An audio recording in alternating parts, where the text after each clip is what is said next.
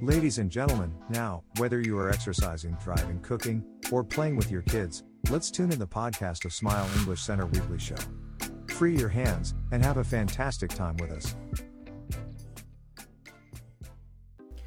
Hello，欢迎来到一个礼拜一次的微笑森林 Weekly Podcast。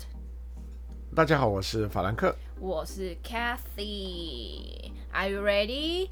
Last Christmas I gave you my heart, but the very next day you gave it away. This year to save me from tears, I give you to someone special. 呃，想不到吧？一开始用一首圣诞歌曲给大家节庆的气氛。嗯，好了，那凯西，那啊、呃，这个礼拜你主要有没有讲内容？ 呃，今天会唱圣诞节的有关歌曲，是因为上个礼拜所有的班级如火如荼都在做圣诞表演。哎哎，我有看影片，很不错的是那个请家长上去一起看这件事。对啊，好可爱，小朋友表演就是虽然不专业哈，但是。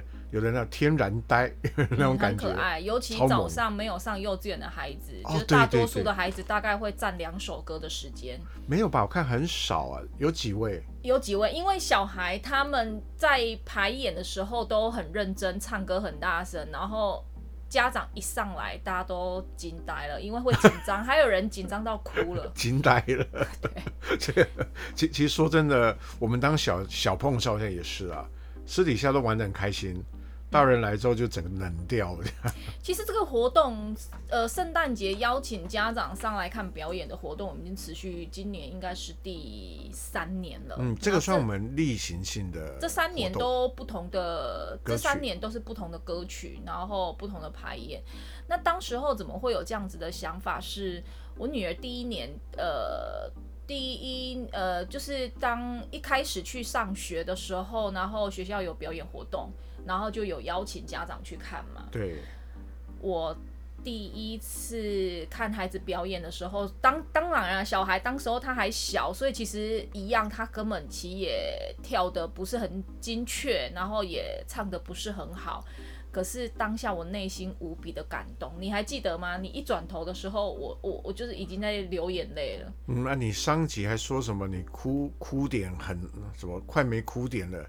这两集听起来其实蛮爱哭的。我的哭点都在小孩身上，那当下就会觉得我那时候的感动，呃，有点呃感动加舍不得。你会心里想说，哦，我的小孩长大了，你会有点舍不得，就觉得说，哇，你的小孩。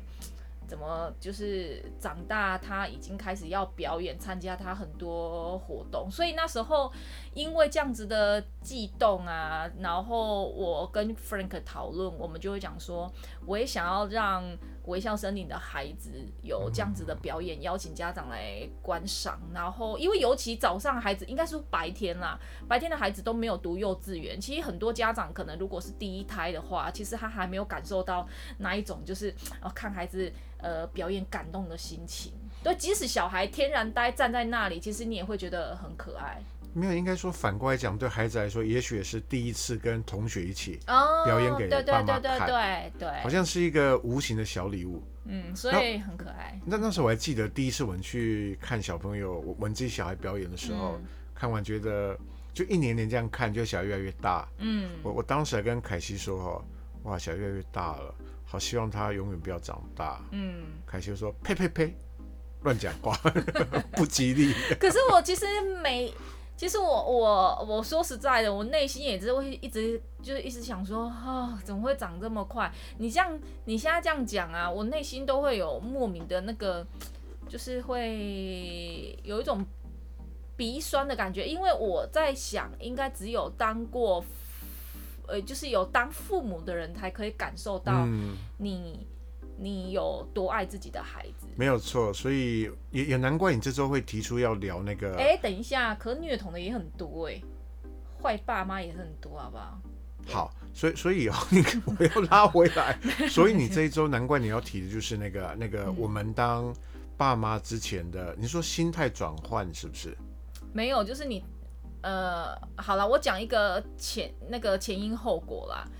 因为那个 Frank 现在好像把我当成经纪人，就是把把他当成我自己的经纪人在经营我这样。他从一个礼拜就一直不断在追问我说：“你这个礼拜要聊什么？嗯，你这个礼拜要聊什么？”真的要这样啊，因为我不逼你整天。然后刚刚我唱的那一首歌，我已经唱了第三遍了。啊，因为他一下说你 key 太高 也是，一下 key 起太高，一下又 有喉咙有点痒，所以他就说重来。重来，oh. 我可能要变大明星了。我可能接下来可能会签一些签名照，然后放柜台，就自由索取。我们也是要品质了，好不好？现在越来越多人关注，拜托。所以、欸、我那时候其实我这脑袋一开始都空白，然后从昨天我就是突然闪过了一个念头。念头我想要跟大家聊聊，就是在当爸妈之前，你曾经有期望过你是一你你自己是是一个什么样的爸妈吗？不错哎，我觉得有想法很好。嗯、所以刚才在录之前，我还问凯西说：“所以你意思是我以前一直都是没有想法的人吗？” 不是，你这个人本来就是一个很浅的人，我觉得。哦，对啊，我超浅的。然后大概像皮肤一样。刚才那个录之前，我就问他说：“哦，既然你想的挺不错，你应该都准备好要讲手了吧？”他说：“哦，都没有哦。”反正你很会问，你问什么就讲什么就对了。哦，我的妈呀，我的经纪人真是当的有个苦。经纪人就是我是你的，我是你的那个摇钱树。不是啦，摇钱树也摇不出什么东西 来。摇、啊、什么钱树？我是你的花钱树吧？对、啊，是那个啦，那个那个叫什么啊？有一个人偶在操控的那个叫什么？我突然想不起来。傀儡。哦，对对对对，我是你的傀儡，我真的好浅哦，我连傀儡都想不出来，我好浅哦，我妈感觉这节节目会不会家长都觉得我是一个脑袋就是很没东西 啊啊！我我现在回到哈那个圣诞节的部分，嗯，因为上周除了圣诞节表演之外呢。我们还有一个，我我我我也是看群主的照片了，就是有一个班有写信给圣诞老公公。我跟你讲，这个礼拜其实我们的活动还没结束，我们只是分了两个礼拜重要活动。上个礼拜是 baby 英文比较偏小的孩子，然后还有高峰会，我们把呃高峰会是跟老师讨讨论，就是 Christmas around the world，就是世界上呃不一样的圣诞节活动。嗯，哦，所以老师也有讨论。对呀、啊，你看，你有想过澳洲其实他们的圣诞节是在夏天呢，哎哎，真的哎，哎，所以圣诞老公公是穿短袖，然后他们不是麋鹿，是那个那个 kangaroo 那个袋鼠。这个都是小孩在上课的时候回来跟我讲的，哦、其实我也知道啊，只是我想，哦，不错哦，他有了解到这个哦。哎，我我真的没想过这问题哦。对，所以高峰会那一天，他们在课堂上，老师有跟他们讨论不同国家的圣诞节文化。我好喜欢这样子的上课方式，就是小孩子，我说哦，原来，然后回来他就有跟我讲说，妈咪，老师有跟我讲哦，他们圣诞老公公他们是穿短袖哦，不是每个人都穿长袖哦，然后。他们有骑不同的那个，不是呃骑不同的动物啊，是因为天气的关系什么什么之类的。然后 baby 英文的部分，我们就邀请家长上来看活动嘛。然后呃哦，昨天那个亲子也很浮夸，那个 Frida 老师呢是呃有圣诞节的活动，呃然后。呃，小朋友对他们是那个后面有一个做姜饼屋啊，圣诞姜饼屋，对，做姜饼屋，然后就等于是一个 Christmas。呃，dinner 的概念啊，可是我们不是 dinner，就是一个圣诞节大餐，餐大家一起聚餐。那活动还没结束哦，因为圣诞节是其实是这个礼拜，所以我们把啊正要活动分成两个礼拜。这个礼拜的话是大一点的孩子，大一点的孩子的体感班，我们分别有三个班级，有两个班级，呃，像今天还有明天，他们有做戏剧的圣诞表演，我他们在两个月前就已经开始在排演了。所以家长会上去看嘛？对，最后的时间，然后还有另外一班就是给，就是写信给圣诞老公公嘛。圣诞老公公也回信了，然后接下来啊，当然啊，当然当然 就是这个在节目中，我有的会跟小孩子听，所以我们不能够把圣诞老公公的。嗯，好，你知道就好，因为就是圣诞老公公也回信了，对，然后接下来还有他们要交换礼物，玩一个 Secret Santa，啊，就是要来想想看之前有提到过的那个哈，这这也很棒。对，他们会你选到的这个礼物是谁送你的呢？啊哈！嗯、而且你刚刚讲到这个礼拜哦，因为这个礼拜我们有些班有提早让孩子体验那个跨年。跨年倒数、嗯，这个礼拜开始，因为下礼拜跨年、啊。对，所以我们的当时想法是说，嗯，大人会参加这种倒数，享受很特别的跨年气氛。嗯，但孩子在人多场合，他可能不适合去。嗯，所以我们在教室里面用呃影片啦、投影灯做那种烟火的方式，然后倒数。对，所以到时候如果家长跟小孩在家里看着电视倒数啦，如果的话。嗯可能会想会想到上课的画面哈，会更有参与感。而且我我其实我们的跨年不是只有单纯看影片倒数烟火，其实我们会把小孩在这里上课的片段把它剪辑影片。那这一年来我们在选影片的时候，你会发现哇，你知道其实只有。小孩子的成长速度很快，尤其年纪越小，孩子几个月就差很多。比如说几个月前他不会讲话，可能几个月后他开始会讲话，或几个月后他开始会走路、会跑。当爸妈应该都知道。那尤其有些孩子，可能他来的时候是小班，后来他现在中班还大班呢，嘿，他的脸是完全变不一样，本来是那种。Baby 的宝宝脸到后来变成儿童，你你应该知道，因为我，我应该要补充一下啦，嗯、因为我每年的跨年影片，其实说真的，就是把今年度大多数主题对。做成回顾影片，对，对，所以前面会有一段倒数，嗯、然后会有一个新年文啊、呃，我们当周主要跟跨年啊、呃、跟新年有关的歌曲，对，然后在制作上会穿插一些影片跟照片，嗯，就是我们等于说旧的这年做个新啊、呃、做一个回顾。然后带小孩迎向新的一年，嗯，所以我在看这一年的照片的时候，就看到有好多孩子在我们这边成长，长哇，长大，你知道我，你不会又想哭了吧？没有啦，我我有小孩，他是没上幼稚园，呃，还在幼幼班、小班的年纪，他就一路一直上到，因为我们开三年了，我们是一路看他三年这样长大，他是真的完全大一轮，然后脸完全不一样了，嗯。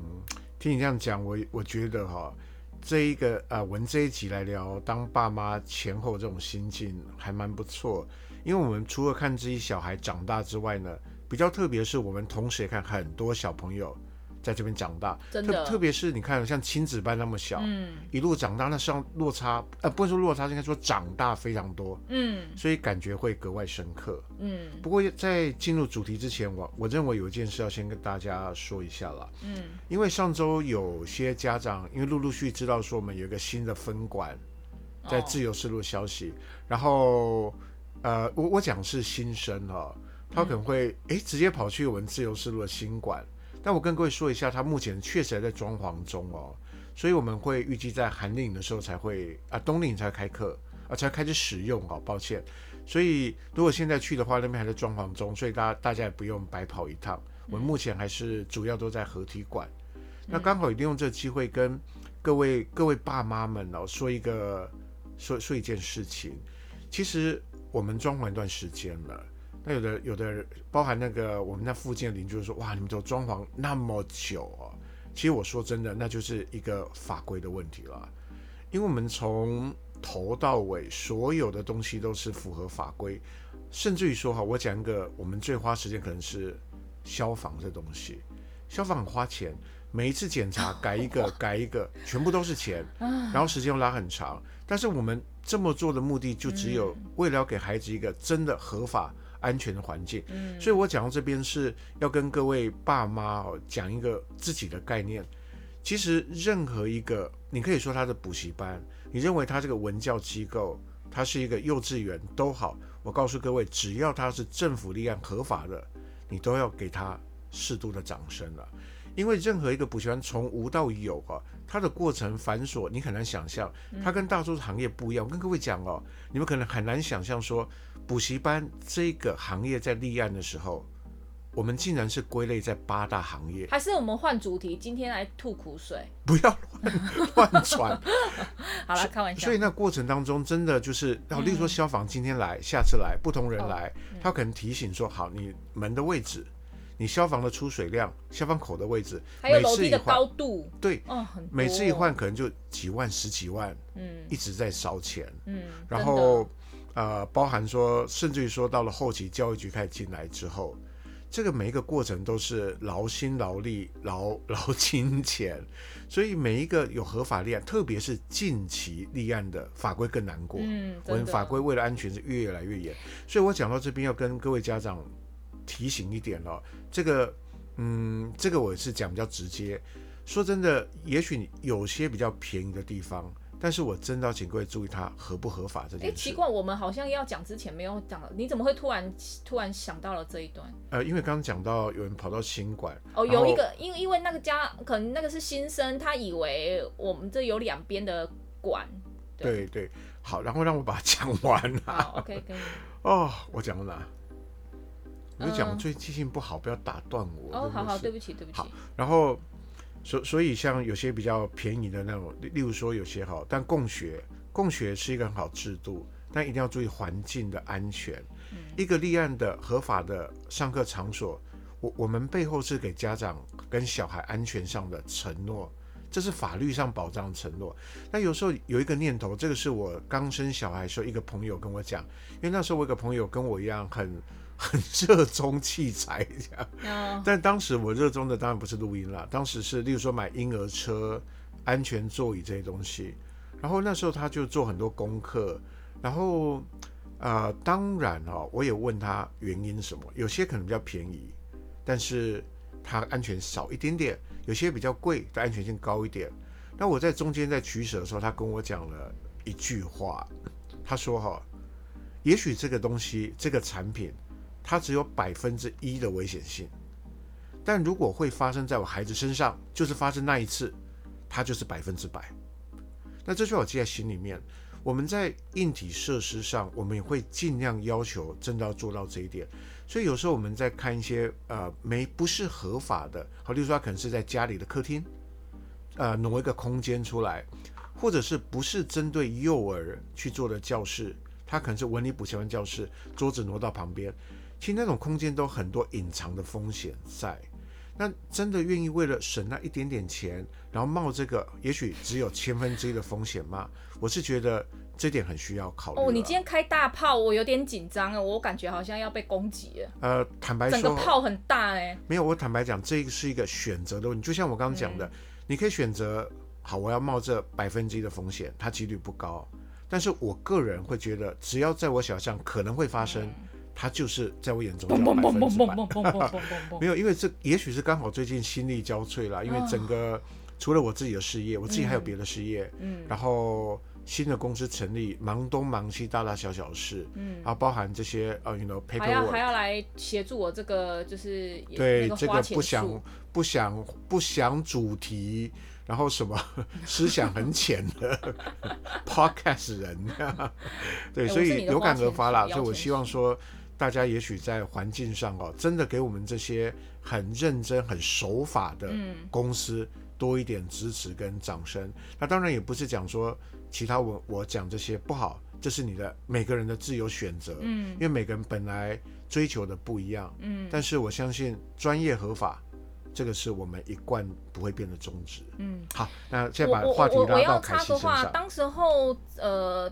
在用名称的时候，我记你还呃，对对对，合体的那边的时候，你记得，嗯、呃，那那时候真的法规很多，细节很多。近几最近这几年特别更更更严，对，更严。然后你还记得那时候我们两个真忙到两个人瘦了一大圈，哦、我还看得到那时候清秀的照片。那时候是完全一整天，可能真的忙到都没吃饭，因为我们两个一样嘛。呃，一边忙，那当时候，因为那时候我还在教国中生嘛，那我又我又觉得说要给人家教到一个学期结束才会比较有责任，你不能说啊，我接下来要离开了，我要自己去。创业了，所以小孩上一半就走了。所以那时候我是一边呃一边上课，然后一边在处理新的公司啊。你也是一边自己当时候还在教书，我现在还在教书。对啊，对啊，对啊。然后我们一边处理，那时候我们是两条线事情。那我们还有孩子也，也也也是自己要自己亲对，也是要亲力亲为的孩子这样子。嗯，所以。可是那时候其实小孩也蛮辛苦的，我都还记得，我们那时候就只有两个夫妻俩，然后自己去用自己去搬工具啊，然后自己去用家具之类的，哦、小孩，然后还要扫地干嘛，有的没的。那时候我们每天都有时候忙到半夜两三点，小孩那时候 才三岁，他都跟我们一样都这么玩。啊，对，真的，所以那时候真的很累，然后瘦很多，所以最就是后来新馆准备成立之后，我老公是真的毛起来大吃。我说，哎、欸，你拜托你控制一下好不好？他说没关系，我快瘦了。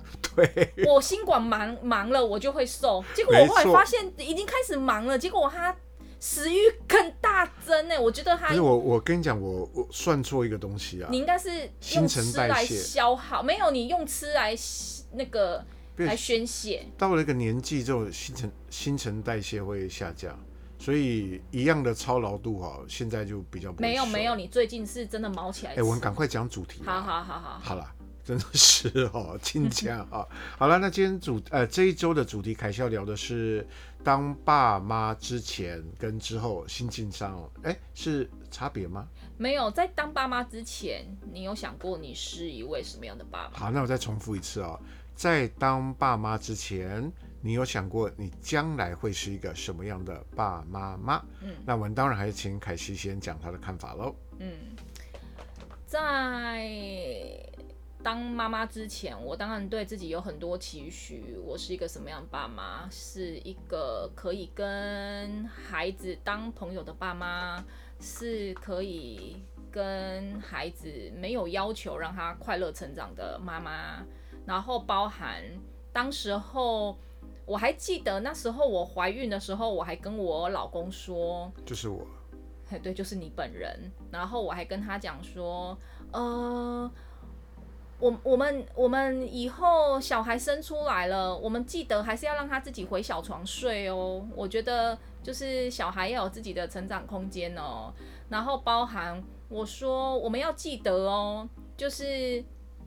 小孩要有自己的人生哦，以后陪伴你的还是我们两个哦，所以就是意思怎样，就是要那个给小孩很多的成长啊，空间嘛，对，还有自主权啊，哦、各方面。那时候我们在生小孩之前有讨论很多小孩以后的将来跟跟夫妻，而且那时候最蠢的是哦，嗯、我们竟然。小孩出生前录影片给小孩认识哦，对对对对对。有一次我们去是去台东还是哪里？对，去台东。然后录影片说以后小孩出生给他看。对。结果那一天我我因为没有想到录，我还戴了一个帽子啊，高高的这样。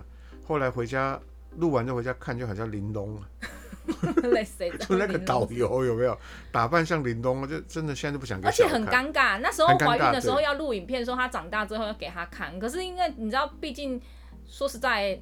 也不熟，所以也不知道跟他说什么。说嗨，我是你妈妈。而且我觉得，我必须说哈，很多妈妈应该很有感，很多爸爸是，很多爸爸是大概孩子大概开始会讲话的时候，他才自己发现他真的是爸爸，有吗？你应该有吧？我觉得有。我从我第一次抱他的时候。我就发现我是爸爸，没有那个心境上，你跟孩子的亲密度没有像妈妈一样。嗯，可是我以前会，他很小还不会讲话的时候，我会抱着他，然后会念诗给他听呢，而且是英文的。可是你你还记得吗？现在讲出来可能……不过那那时候好像都喝醉了，所以灵感很多。你你不知道会不会发火？我还记得在小孩生生出来的那一年，你都一直不断的告诉我说，我的重心好像都在小孩身上。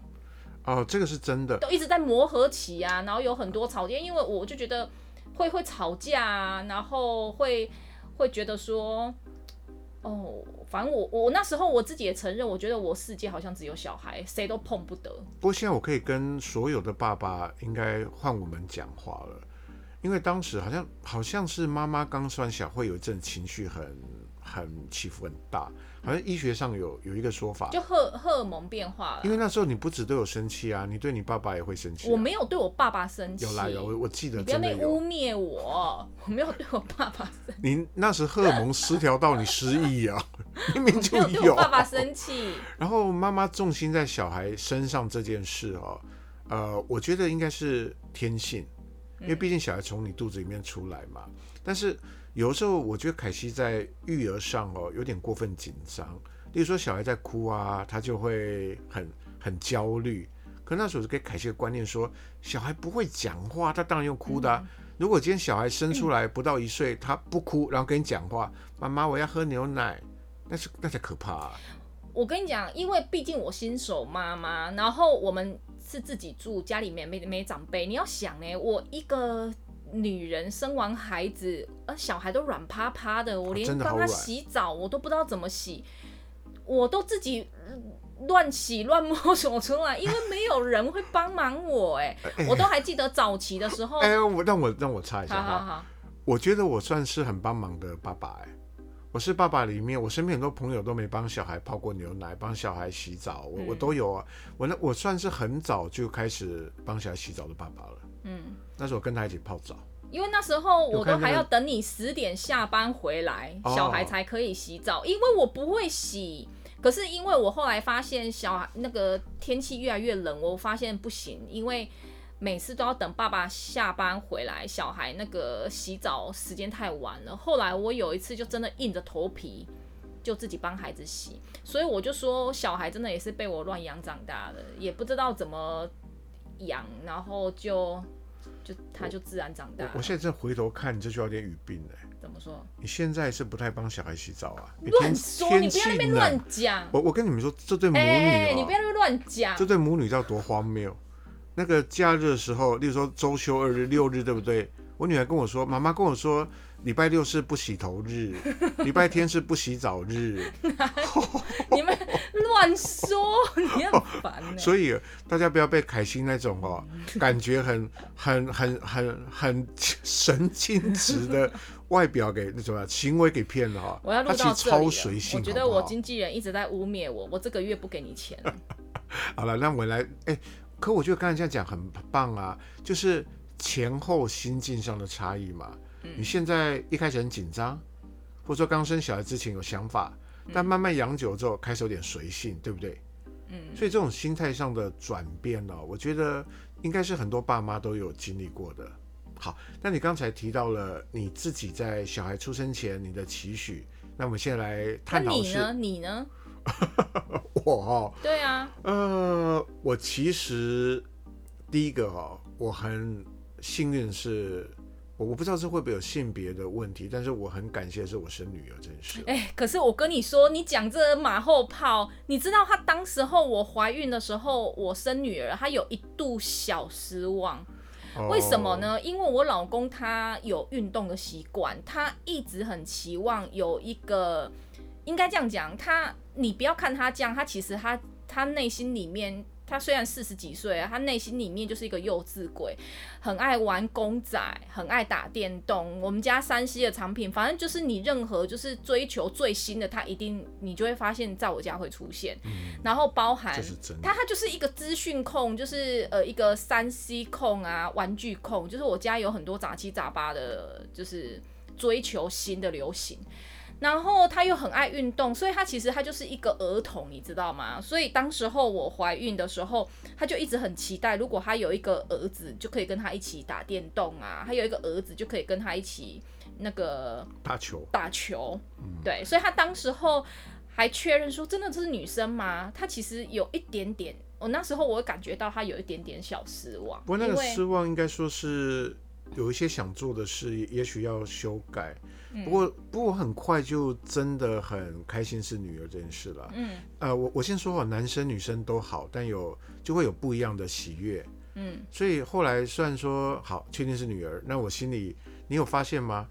他前几年我是把他当男生在养的，因为前几年呃，只要只要是我跟他逛街去买衣服哈，他都买买回来，凯西都在那边念，我就喜欢帮他买穿的很。怎么说呢？很很中性。对对对对，就是我女儿很妙哦，跟我出门，我觉得把她穿的很可爱。然后如果跟爸爸出门，她爸爸其实还他算是还呃，我先生算是还蛮厉害，是他可以单独带孩子一整天，带他去逛街。有时候我上班，对，然后我我虽然很会陪孩子的爸爸，对，就是他可以带他自己去草芽道玩啊，他还可以带孩子自己去过夜的，就是没问题。可是他也会带孩子去买东西，因为他自己本身很爱买，所以他现在都会把买欲就是放在我女儿身上。你回来之后，你就发现他整身球衣，然后很男性的球鞋，那个什么 Jordan 球鞋啊。然后球帽啊，就是他带他出去，他就会穿的很中性，然后也就会跟爸爸穿一样，也训练他打电动。对，真的，我女儿会打电动，就是爸爸训练的。然后他也会带他去打球啊。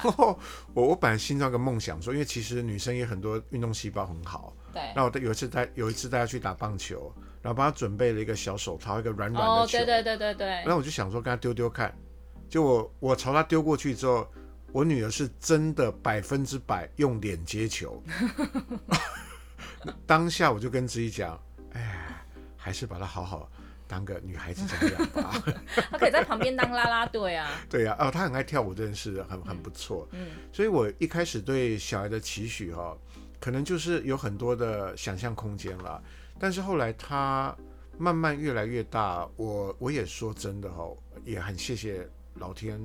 给我一个这么可爱的小孩，嗯，那我现在在大多的家长眼中，爸妈眼中的小孩有可能都是最可爱的，对自己的小孩都真的自己小孩真的都是最可爱，嗯、所以我现在很开心跟他相处的每一刻。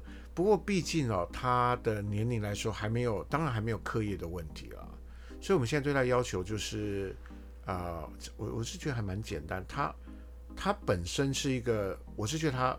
啊，很喜欢摸索新事物的孩子，嗯，对，所以他会要求要学东西，呃，我也会，我们会尽量让他去多接触、多尝试，嗯，然后他在。学习上我觉得也蛮有天分，就也很会自动要求自己。例如说，他现在的年纪也会常常早上起来是自己坐在那边看书，嗯，然后自己在画画。又不能看电视啊。对，然后像爸爸生日快到了，他是写一本书给我。哦，对对对。对 啊，所以我觉得好像他不需要我操太多心了。所以我对他的期许真的就是哦，希望他能够很健康、很平安。然后有一个重点是，我希望他能够永远保持一个很。天真的心在看世界，嗯嗯、因为我自己本身当老师，我看过很多。其实小孩成绩好、成绩不好之外，我最看重的还是这个小孩哈、我这样讲会很把我职业秘密讲出来。嗯，有时候觉得这五郎联盟很重要啊。嗯，就是说在团体生活中，是不是他是一个呃呃适应力很好的孩子？嗯，或者说在老师的眼中，他是不是一个？很让老师觉得很可爱，或者说觉得这个个性，对个性是很重要了。对，个性很重要。简单来讲是这个样子。嗯，所以我希望塑造，应该不是塑造，我希望我心目中的 Q B，将来就是，其实我我有时候上课都会把我台下一些高中生哦，就想象啊，要是小以后像他这样就好，都都会有这种念头。嗯，所以要求上、期待上，目前来讲应该就是这么简单。嗯，啊，那那你呢？我其实当妈妈后，其实我有心态上确实也有转变。先不要讲说我对孩子上的期许好了。我记得我在还没生小孩之前，那因为我以前教的孩子也比较大嘛，那你知道国中生都是那种青春叛逆期，有些孩子就是。会比较不受控是不是？对，最讨厌的哦，最讨厌啊，没没有错，就这个时期了。这个年纪，因为国中是一个要大不大，要小不小，很爱装自己很厉害啊，然后开始会想要装大人讲话，啊，会喜欢肾结石。对，然后有些孩子，有些男生就开始嗯，喝一点酒很厉害，偷抽烟很。很啊，其实我们自己都年轻过，也知道啦，就很喜欢书包也要背很短，裙子要改很短，就类似这个年纪。那你那个时代了，现在不一样。哦，现在已经不一样了，是不是？嗯，啊，那不然你现在怎样？哦，染头发。对，好，你继续讲吧。嗯，然后当时候我就是纯粹一个老师的角色，那呃，小孩子学习不用心，那时候当老师我确实是会不高兴的，我就会说。呃，比如这个老师已经讲过很多遍了，为什么回家没有复习呢？为什么来的时候下一次来感觉好像脑袋一片空白，好像是第一次听一样？那时候你对孩子就会觉得，哦，我是一个老师的角色，对于学生，你只是想期许学生可以在学习上有很大的表现。那那时候我是呃一路一直怀孕教书教到怀孕，后来生完孩子我还是有继续教嘛。那时候我整个转变突然心态上完全不一样，我就看到有些班上确实有几个很懒散的孩子，然后对上课完全一点兴趣都没有，然后坐在那里上课一个半小时。嗯，我我懂这心情。我那时候就会心里想说，如果今天换成。其中一位是我的孩子，他就是学习没天分啊，他就是对这个没兴趣啊，难道他没有别的选择吗？因为当然就是很多爸妈，很多孩子来上课，有可能只是爸妈要他做，对，就应付爸妈，爸妈逼他来的。对，所以那时候我心境对孩子有很多不一样的想法。对于这样子很懒散的孩子，或者是上课兴致缺缺的孩子，我突然。没那么生气，就我只是觉得我我会下课的时候会想觉得哎，想跟他聊一聊。其实我会内心跟他讲，如果真的不想上，其实可以跟妈妈讲，可以学一点别的。对啦，因为说真的哦，呃，自己这个行业在看学生读书这件事，其实真的有小孩之后感觉会有落差，没错。嗯，所以开始会。就会比较投射到自己小孩将来长大，也也许不希望他成为那个明明不想读书，但却被迫坐在那个地方，反而是浪费他人生，甚至于他这段时间也许做他有兴趣的事，对他帮助更大。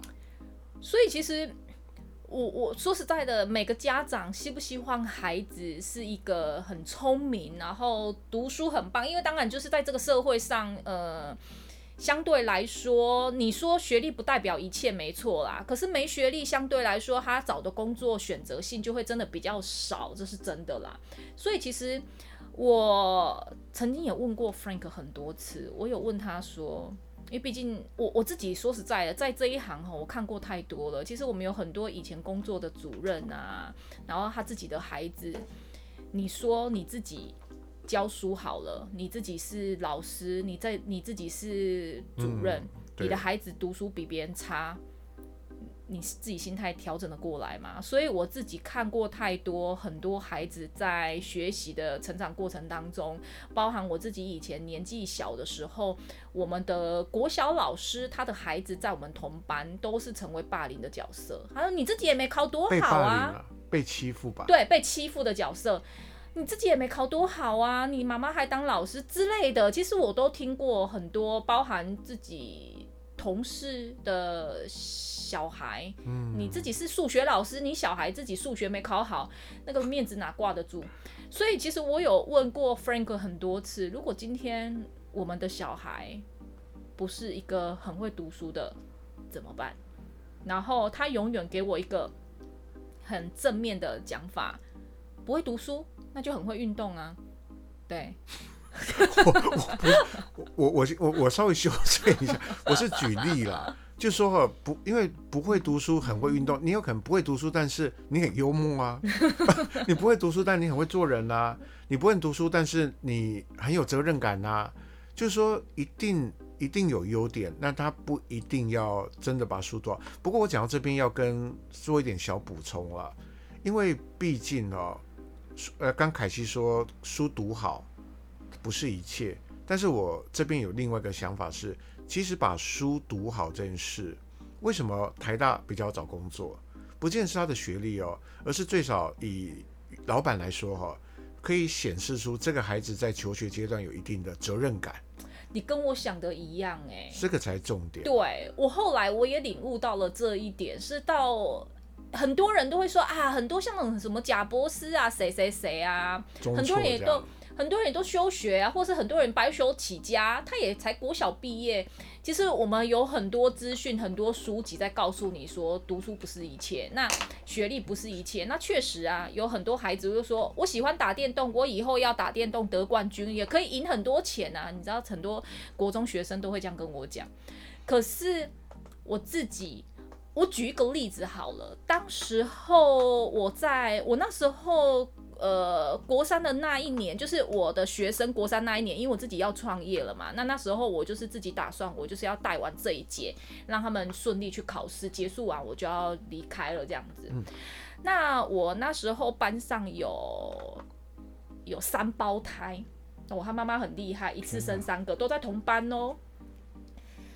呃，分别是老大是男生，然后下面是弟弟妹妹。那他们所有的活动，就是不管补什么科，一定是妈妈追求公平，一定三个都要补嘛。对对呀、啊，三个都一定要。可是我必须说，下面两个弟弟妹妹功课非常优秀，可是他哥哥是完全呃南辕北辙。他哥哥的成绩差，不是只差一点点，是倒数的那一种。那你知道？国中生，呃，讲话没在客气的，很会酸孩子，就是很还很会酸学生，酸同学啦，应该这样讲。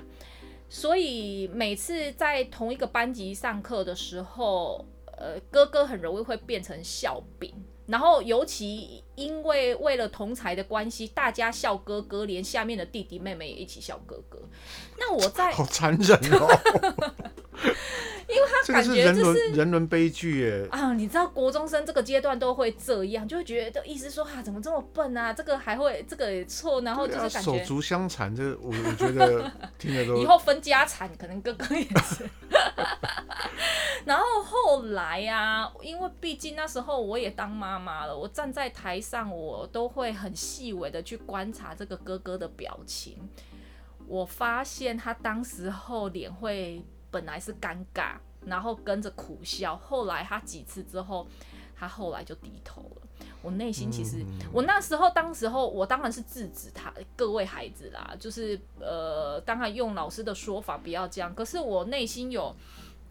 很多的内心的想法，想说这个哥哥的心理阴暗面真的很大。后来我离开的时候呢，是因为那个哥哥的契机，让我想要写信给他，我想要鼓励他，我想要告诉他说，呃，除了学习以外，他。应该有很多不一样的才华，因为我记得他当时候很喜欢在课本上画画，可能都听不懂吧，所以很无聊。嗯，我就说，也许他有这方面的长才，是别人没有的。那我那时候是因为哥哥这个契机，然后我就想到他，我想要鼓励他，希望他不要因此而觉得他永远都比别人差。那其实说实在的，我当时候也有跟他妈妈聊过，我有跟他妈妈讲。我知道哥哥其实对于学习没有这么大的兴趣，可是妈妈给我的，当时候妈妈给我的，呃，回应是这样，我可以理解。妈妈说，因为他一次是生三个嘛，三胞胎，他他不想要让哥哥觉得以后不公平，就是因为他不读书，所以没有给他学习。妈妈就是三个都。要就三个都一起给他，不想要哥哥以后怨他说，因为你以前可能因为我不爱读书，我不会读书，所以你没有让我补习，你没有让我怎么样。我只能说家长也很为难嘞。对啊，他，他的想法是不是就对的？对，他想法的确，因为他怕真的让哥哥恨他。对啊，那我我我现在花一点时间去总结刚才你讲的东西好了。可是我还没有讲到重点哦，好吧。然后那时候是因为这故事有点长，那是因为那个。呃，是因为这一个哥哥给我契机，我写了这封信给他之后，我后来想到，我还有好多孩子的脸，然后我还有好多呃，还有好多想跟他讲的事。其中一个是班上一个很会读书的孩子，我印象很深刻，他很厉害，这三年来他几乎都是全校第一名。然后我当时候看他，他真的很会管理时间。比如说下课十分钟，大家在休息的时候，他那时候就赶快写习题。可是你就会认为说啊，这个就很会死读书的孩子，不是哦。第一个，他人缘很好；第二个，他课外活动也表现得很优异。然后对于老师师长各方面，我也觉得他很有礼貌。我可是他爸爸妈妈其实是呃，应该是。劳应该那个叫叫什么？劳工劳工阶级的。级对，我当时候写了那一封信，我跟这个孩子讲，我说，呃，我就说某某某，你说你谢谢老师教你这一段的英文，可是另外另外一方面，老师也想谢谢你。我觉得我在这个孩子的身上看到他的自我自律。嗯，你想想看，这样子的孩子，我相信他以后不管在各行各业或是在任何的事情上面，我觉得他都会是一个很出色而且很成功的人。所以你说学历有没有代表一切？学历可以看得出来你对于自己的自我要求跟态度到多少。所以你后来到底写几封信？我后来全班都写。嗯，那、啊、写到后来有就就有点潦草了，就是有点随便，因为难免会这样。我改作文也是这样，到后来那个评语哦，我这就越来越抽象了。本来会写很具体，可是例如说改了一百篇，哦，到了一百零一篇之后，我那个评语已经慢慢进入那种要要有文学文学底子才听得懂了，似有若无。对，人之常情啦。写了四五十封，到后来你已经不知道要写什么，的手都已经在。发抖了，我就想说应该是要打字才。所以哈，等一下我要从凯西讲的这个案例哈，嗯，我要带到下一个我今天加进去想聊的主题，嗯，因为说实在，在孩子身上看得到爸妈的缩影。对，你今天说好那个，你后来觉得表现好的孩子，他爸妈是劳工阶级，好就是蓝领了哈，但是他在爸妈身上一定有看到一些。呃，甚至说不见的爸妈可能是他从小到大的师长当中有看到学习的对象，这个我觉得是有很大的可能性。所以待会我想针对这个地方跟凯西讨论了。嗯，在孩子身上看得到爸妈这件事，嗯，原因是因为刚才他在讲的同时，我在手机上出现了一个之前我写了一个跟恐龙家长有关的文章。我觉得可以跟凯西来聊一下，嗯，不过要进入这个主题之前呢，我简单去把刚才凯西讲的东西做一个快速的总结哈。首先，在西方有一个说法我很喜欢哦，西方有个观念是每个小孩诞生到这世界上，上帝都给他一个 gift，他都有个礼物，嗯，嗯，天赋。可是这个礼物呢，你要自己去找，你不见得找到，有人很幸运很小就找到了，有人很不幸一辈子都没找到，但是一定有这个礼物。可是台湾的教育制度会让孩子找礼物的过程是比较不容易找到的，但国外的教育是让孩子能够比较有机会找到礼物。所以其实我背后要讲的是，没有孩子是什么都不行，他一定是有一个礼物，但是我们家长要辅助他去找。那找到礼物之后，刚才讲的例子，好像贾伯斯或是比尔盖茨，他们中错，但很多孩子没有注意到。他们中错原因是他们有更确定的人生目标，就找到礼物啦。找到礼物之后，你觉得学校教育方式不能帮助你把这礼物发扬光大？当然，你找到自己的方法，就要努力去做嘛。嗯，那像又有提到说，像电竞选手哈，其实我呃，在我另外一个 Pocket 节目，就法兰克尬英文里面有个不教人生系列，我上周有跟同学分享一个像韩国的 K-pop 那种呃流行文化，包含电竞选手。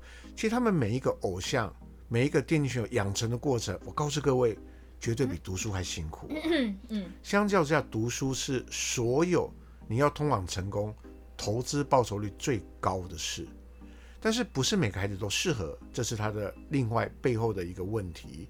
所以对我们家长来说，可能在新新的时代底下，呃，例如说有些职业搞不好以后都会消失了。时代都在变了，所以我们也许更要有责任跟义务哈，去帮自己孩子多尝试，多给他们机会，给他们嗯更多元的思想。嗯，这个是我针对刚才凯西要做的结论。那凯西好像一直想补充哦。嗯。呃，对啊，你讲到这一个句子，我觉得很棒。所以哦，你看英文的 gift 是礼物，可是它的另外一个意思就是天赋，对，天分哎，所以真的很有趣的一个字。确实，每个孩子他都有上帝给他的一个礼物，就是他的天赋。好，那我现在讲到啊、呃，孩子身上可以看到家长这件事，其实也在，因为毕竟我以前教这么多年书，但我说真的，我面对家长很少，我面对都是高中生嘛，哈。像凯西，呃，开始做幼儿英语之后，抱歉，他面对到的家长就越来越多，应该也更能感受到家长是，呃，小孩是 家长缩影这件事。所以我曾经在理论上写过一篇文章，那这篇文章我原本是看一个有一个叫大坦诚，他讲台北的家长真的很恐怖，他在游泳池边看到各种恐龙家长，我觉得这很有趣，跟大家快速分享，因为他把恐龙分成四种啊。第一种叫龙骑士型的家长，他算比较有救，只要看到小孩呢在乱，就不顾一切会过来用力的怒吼，用力的打小孩，然后再用韩国女团的退场气势把小孩撵出场。让世界知道他的存在，而且他还是一个很会教小的存在。那凯西有遇到过这种情况吗？龙骑士型，嗯，在生活中哦，好像我印象有啊有在餐厅，在餐厅吧？对，嗯，会有那种打给别人看的。对啊，就在餐厅有啊，会打，或是在游乐场。可是我觉得这个都还算好，都还会教孩子啊。嗯，好，嗯，那我们现在来看第二个哈，第二个叫龙。掉了形，家长聋掉了形，他应该谐音啊，就是聋掉了，嗯，就是跟第一个相反，就小孩不管你做什么，大人就看自己的手机，聊自己的天，放自己的空，做自己的事，走自己的路，唱自己的歌，化自己的妆，嗯，就是不顾好自己生的小孩，聋掉了形，嗯，所以像这种，我不知道你有没有遇到过，但是我相信我有，有哈，我曾经带孩子去公园，然后呢，旁边的那。呃，爸爸带一个小男生去，那个小男生已经捡石头，不断的在对任何的小孩丢石头。哦，这真的很过分。然后爸爸都在划手机，他头都不抬一眼看他孩子。我后来我真的有点忍不住了，我就跑去拍那个男生的肩膀，就那爸爸肩膀，我说：“你小孩已经在打人了。”对，他就是完全。啊，啊，后来呢？我叫他去赶快去制止他孩子啊！因为我其实一开始我有，你知道，当老师久了有一种就是职业病，就是去游乐场的时候不小心很会管秩序。比如说我一开始的时候，我发现他爸爸没反应，那我就跟小朋友，我就跟那个小小孩说：“小朋友这样很危险，不行哦。”然后那孩子就完全没在管的，然后还邀其他的孩子一起丢。因为我的我的职业病是哦，看到那个。各种媒体上错字我都很在意，都很想纠正。像刚才讲到聋掉的型家长，我刚好应该昨天新闻在花莲有一个冰店，那有一个小朋友他用手去挖桶子里的冰，可是他们店家那个不是那个自助餐那种，他是是店家挖给小孩，不不，店家挖给客人的。嗯，那小孩竟然是手都没消毒，手整桶进去挖，然后店家看了就希望说他们需要赔钱，因为。这个完全是不行，对啊，因为那个都不能卖了，对啊。然后他们那个家长就反映，就是说你又没有写啊，然后他们就你又没有写，对你又没有写，因为我觉得这有点，我我个人觉得，你看到这个就回到我刚才说的哈，小孩子大人说，我相信这个大人在其他地方一定有类似的行为，是让小孩有模仿到的。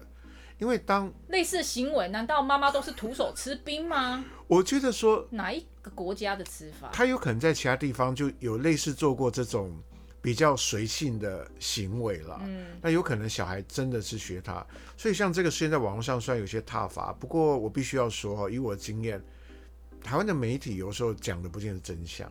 但我只能说，以我目前看到，它比较像是聋掉的型的。你等一下讲到这个，就是有可能有什么行为，然后呃，就是模仿妈爸爸或妈妈。我突然想到一件事，我在很年轻的时候啊，我有遇过一个学生，你知道，呃，那时候好像国一还国二哦，非常的恶劣。上课的时候就是，呃，当时候他就是趴着睡觉没带书。我那时候，呃，我叫他起来，结果他给我拍桌。然后，对，他给我拍桌，然后拍完桌之后，我那时候我就说，你不想上课，我叫你妈妈打我我我叫导师打电话叫你妈妈来接你，他就说好啊，你去打，然后我就很呛就对了，后来他就拿书包就出去了。结果后来他妈妈一来之后，拿安全帽狂猫他，然后我心想，哦，真的是学他妈妈的。我后来我整个就冷静了，就根本就是他妈妈的缩影。他妈妈一来，吓死我了。他妈妈拿安全帽狂猫他，哎，猫完之后，然后还拎着他说，去来跟老师道歉。我，心想说，哦，天哪，我真的不敢惹你们两个，哎。哎，我我我跟你讲哦，国高中生这比起来，国中生比较凶，哎。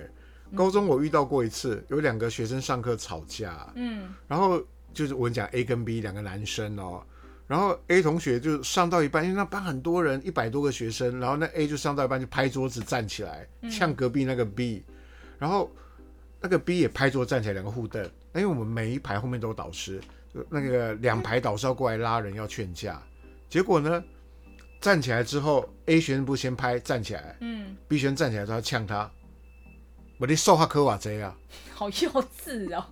然后 B 学生听到说，啊你数学啊啊你国文呢？你国文呢？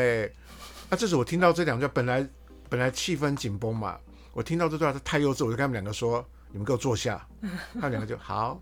他又坐下去，很幼稚啊！国中生就很喜欢、啊，高中好像比较成熟的，对啊，就很爱骂脏话啊。好，那现在我们来看第三种啊，第三种它叫，哎、欸，这我不知道为什么叫汤姆龙型家长，嗯、害怕全世界不知道是一啊，抱歉哦，我用一下电脑。他们说呢是害怕全世界没有人知道他们是英语家庭，所以他说啊，什么台北代表这样哦。喝了洋墨水的天龙国代表，对对对对，他应该这个意思。前几天看到一个死小孩在游泳池游泳池十八区用力的玩耍，排水还在直牙，所以讲话还还没有很顺啊。然后堵住十八排水孔，然后自己怎样抱来抱去，大吼大叫，反正就是这时候妈妈旁边大喊：“John, stop! Pay attention, John! Listen to me, John! John, stop! Listen to me, John! John, John!” John, stop, John，什么都不管，就在唠英文。然后那作者说：“好了，够了，全世界都知道你很厉害，有给小孩取英文名字，坐月子都吃英文饼干，然后都舔英文杂志，这样可以吗？” 哎，有这样的孩子吗？有，曾经有一次，那个 Frank 在外面有跟小孩讲英文，然后我就说：“怎样？你是 John 啊？” 哦，对对对，你记得吗？我还跟你讲过这个故事。我说你是 John，我跟小孩讲英文那个是。我我不是刻意啦，就有时候我知道，所以我就只是想给你呀、啊。对，而且他不叫 John。啊，我来看第四种情况哦，啊，这个好妙，龙喜利徐家长啊，龙喜利型家长，对，龙喜利，小孩跌倒怪地板，小孩撞到人怪人，哦、小孩哭了怪教练，嗯、小孩呛水怪救生员，小孩笨怪国家，啊、小孩不学好不够怪老师，怪自己，对对对，他例子数不清，所以。你看哦，他在游泳池边观察这些所谓的恐龙家长，但是我自己现在要回到我自己的角度哈，我们在看一些文章的时候，也许我们会会心一笑，但是我们是不是偶尔，我我自己，包含凯西也是，我们都要去提醒自己，不要成为别人眼中的恐龙家长呢？嗯，因为事实上我发现很多我们认为的恐龙家长，他自己不认为自己是，嗯，或许包含我自己，我有时候也会有一些恐龙的行为。但是我自己没有发现，比如照镜子，可以了吧？搞什么？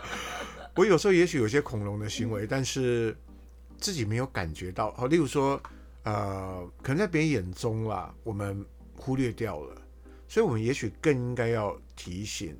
那包含我，我举一个例子来说哈，像小孩会模仿家长，嗯，所以有时候我们是不是家长除了在孩子面前？与其说在孩子面前你要刻意塑造形象，为什么我们不能从平常就养成自己有这样素养跟习惯呢？例如说呢，我讲一个，我这个算今天算比较大炮了，我就直接讲了哈。例如说，我觉得预约这件事是一个很基本的礼貌。我们是一个预约型的班，所以当今天我讲的是很夸张的案例哈，昨天凯西还跟我提，例如说你跟我们预约了，我们必须要为了你，第一个为了今天孩子你的到来，我们要准备相关的教具。相关相关的食物，或是教材，或者是相关的所有内容东西，但是不是说不能请假？我们有请假规章，但是我讲是放鸟这件事，因为你的报名我要推掉别人的预约嘛，无论你是试读或是预约哈，很明显我们要保留你的名额。如果你有事情提早跟我们讲没关系，生病这当然我们也一定会体谅，但如果你是一直在放鸟我们，例如说昨天凯基官有家长放我们好几次。那是不是这个行为，它就不是一个好的示范？你希望你的孩子将来成为一个很会放鸟别人的人吗？难道他这个行为养成，我问你有好处吗？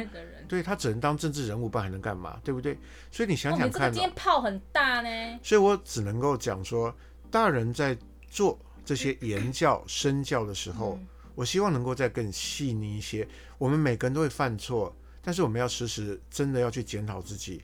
不要成为别人眼中的恐龙家长之外呢，你本身撇开家长两个字啊，嗯、我们也不要成为一个不守信用的恐龙。嗯，嗯，所以这是我的看法。我我觉得也是因为这样子哈，我们后我我们可能也是因为做这一行，知道预约可能真的也会造成别人的困扰，因为你会认为啊，你只是面对一个人而已，可是你都不知道，如果我有十个、二十个、三十个人都是这样子的话，那完全一团乱了，就没办法运作。对，当然当然你会。当然，每个人都会站在自己的角度，觉得说啊，我就只有我。可是实际上不是这样子的，要面对很多人。所以你看，我跟 Frank，比如说我们去预约餐厅呢，他可能会跟你讲说，呃，八点半，对，呃，八点还要等到八点半哦。那我会想说啊，可能吃饭时间还要等一个半小时，太饿了，我们去预约别间。我们一定会再打电话跟另外一间说，不好意思，我们这边要先取消。因为我觉得这是基本礼貌。我们现在就会比较在意这个。对，即便我们会觉得说，好像反正他们有别人会递补。对。但事实上，预约是一种一种口头承诺。嗯。所以你看，台湾之前有到那个日本的饭店，然后被日本后来台湾视为拒绝往来户，就是台湾有一种放鸟的这种习惯。嗯。好像这种不尊重哦，我觉得，我觉得对预约的尊重，真的台湾呐，就每个爸爸妈妈也许希望自己能够养成。嗯。所以这个是我。讲到了恐龙家长有感而发，嗯、哇！今天叫我大炮法兰克这样，嗯、有这个感觉。嗯，嗯，那凯西还有没有什么想法呢？嗯，我刚可能有几个画面，然后等你讲完之后，我脑袋突然空了。你知道，我我们现在两个人的彼此就是那个呃记性都不是很好。哦，这真的真的记性有点衰退了。对，我我算是比较严重了，我是记性之外，连视力都。严重衰退。然后那一天我还开了一个抽屉，然后突然愣住，我想说奇怪，我开了这个抽屉是要干嘛？我跟你讲哦，我我我讲这段让你想啊哈，嗯，空档可以想。你我跟各位说，你知道凯西有多那个老脱爽？你知道不？他前几天呢，晚餐叫的那个麻辣锅外送啊，你专心想，不要回应我。然后呢，一直等等等，后来那个那个外送员打电话给他。然后打开门口一看，没有啊！我还特别到就是那个警卫室在看，问警卫，警卫说没有外送啊。阿凯西在折腾半天，又打电话一直查查查，查到最后，你们知道为什么吗？因为他地址写成公司的地址啦。我后来知道为什么了，因为那时候我这个这个不用解释了，大家都知道了。嗯，为什么？因为你上次订在公司啊，不是因为我有订公司的地址跟家里的地址。那那时候呢，下班那一天下班比较晚，我肚子实在太饿了，我就心里想说自作聪明，哦、我想说我在公司订，然后我回到家的时候，他刚好挂门口，我就可以马上吃。我那时候的想法是这样，可是你知道他就会有那个 Google，他就会给你设定地址嘛，嗯、啊，所以我在公司订，他就会直接转换成就是公司的地址。不细心了，就后来凯西又自己开车去公司拿，所以我就根本就我自己。也本身是外送了啊，对呀、啊，而且更远。对，我还回到家，然后又跑去。那想到了没？呃，我我觉得我后来，我我突然有想到一个，我之前有看过一篇文章，吼，对我蛮有就是印象深刻，就像有点类似是你就是小孩的缩影，然后说实在就是等于小孩的榜样啦，类似是这样啦。那那时候它里面大概我我有点忘记一些细节，可是它大概的主主轴就是，比如说你觉得读书很重要，然后你知道其实读书是也也是一件很辛苦的事情嘛，啊，比如说他可能要学生时代，他可能要花很多时间记呃知识进来脑袋啊，其实这个也不是呃一件简单的事，没错，可是。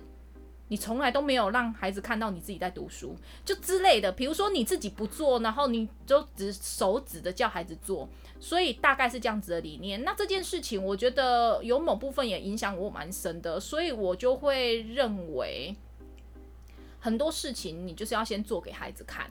对，那做给孩子看，你营造这样子的气氛，小孩就会跟着你。那。我当时候，我这边有一个家长，我对他印象也很深刻。他带孩子去学游泳，那因为孩子怕水嘛，所以妈妈已经快四十岁喽。妈妈她自己也去报名游泳，因为她要让小孩，她她想知道。那个恐惧感是什么？你们没啊？不，不用怕，那有什么好怕的啊？教练就在旁边啊，你就下去就好了。讲的简单。呃，以前打球的时候，那个场边的小孩家长就是场边教练。对呀、啊，还会下战术哦。对呀、啊，所，对对对，我记得啊。所以你看那个妈妈，她四十岁啊，她也想要自己去突破她自己，她要自己知道恐惧在哪里，害怕在哪里，他才可以跟孩子一起感同身受去鼓励他孩子。没错。所以他就跟我讲说，他因为小孩怕水，带他去游泳。可是他当然知道游泳是好的嘛，不管是呃运动活动方面、身体健康方面，包含自救方面，我觉得都是基本能力。嗯、没错没错。所以他四十岁了，我我觉得年纪越大越怕水，诶，所以他自己也去学游泳啊。我觉得，嗯，当下我觉得妈妈就是以身作则，是一件非常棒的榜样。真的不容易啊！像我自己是年纪越大越不怕丢脸，嗯，所以我现在去游泳池。我以前我我我到现在是不会游泳啊。对啊。但四十多岁之后，我现在敢用游泳圈了。就不怕大家眼光，就是跟小一球游泳圈在边。因为他想要陪孩子游泳，可是他不会游，所以全场里面就只有他这个爸爸还在游游泳圈，超糗的。可我可我觉得游泳圈很很舒服。哎呦，看一下时间，哇，这一集又超过一个小时了。我上次听那个有别人的 podcast，他们说哈，其实要录很长很难的原因，你知道什么吗？什么？不要说在录节目啊。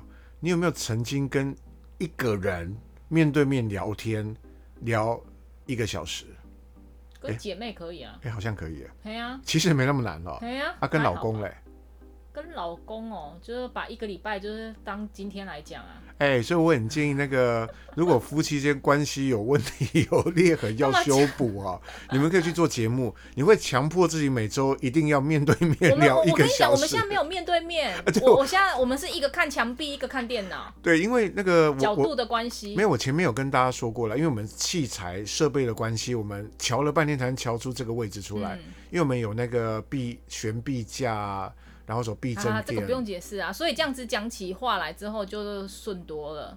对，搞什么？那这个礼拜节目，我希望呃能给大家比较大的收获，就是在教养上的分享。那有时候我们是用比较自己老师的角度去看，那也希望嗯能够有机会了哈。因为我不知道说 Podcast 有没有回馈的功能，就大家能不能留言，能不能？